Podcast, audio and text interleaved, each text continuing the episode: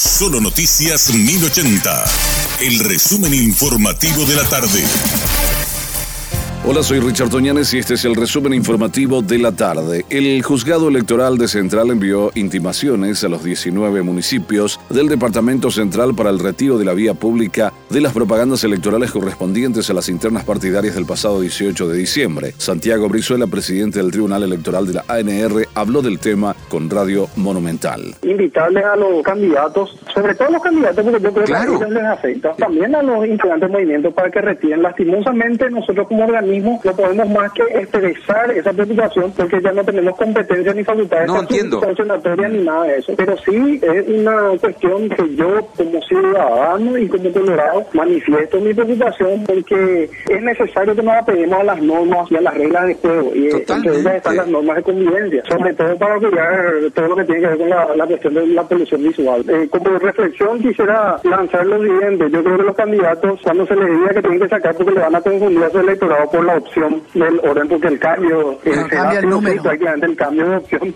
Entonces yo creo que a lo mejor eso les anima a reclamar rápido para no confundir las electorado desde el Colegio de Contadores del Paraguay denunciaron una serie de problemas a la hora de acceder al sistema Marangatú de la Subsecretaría de Estado de Tributación. La institución estatal señala problemas puntuales a ser resueltos en forma inmediata. Por su parte, Alba Talavera, presidenta del Colegio de Contadores del Paraguay, pidió que la SED haga un corte de raíz a los numerosos problemas con el cambio total del sistema Marangatú que es utilizado para la presentación digital de las declaraciones juradas.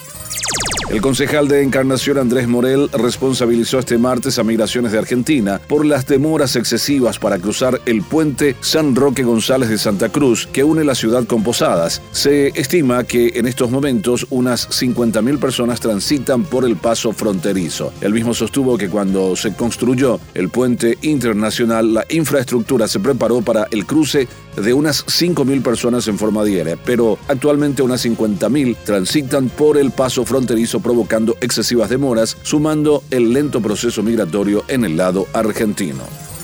Los trabajos de dragado iniciarán esta semana en uno de los puntos más críticos del río Paraguay afectado por la bajante. A su vez, desde hoy, la Administración Nacional de Navegación y Puertos, en carácter de fiscalizador de los contratos, ya está haciendo el predragado. Entre tanto, se traslada la draga a la zona mencionada, la zona conocida como Paso Queso, que se encuentra en el kilómetro 60 entre las ciudades de Pilar y Humaitá, es uno de los pasos más críticos que se tienen actualmente.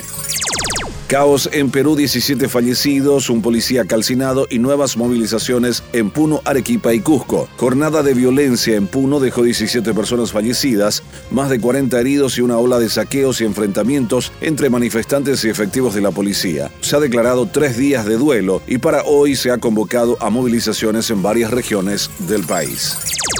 En el Ministerio de Trabajo tienen el registro de casi 300 trabajadores que continúan sin cobrar el aguinaldo que debía ser abonado en su totalidad hasta el 31 de diciembre de 2022. La ministra del Trabajo, Carla Basigalupo, manifestó que son al menos 45 micro y pequeñas empresas las denunciadas. No obstante, informó que el 65% del caso de esos trabajadores ya se encuentra en vías de solución con las respectivas empresas.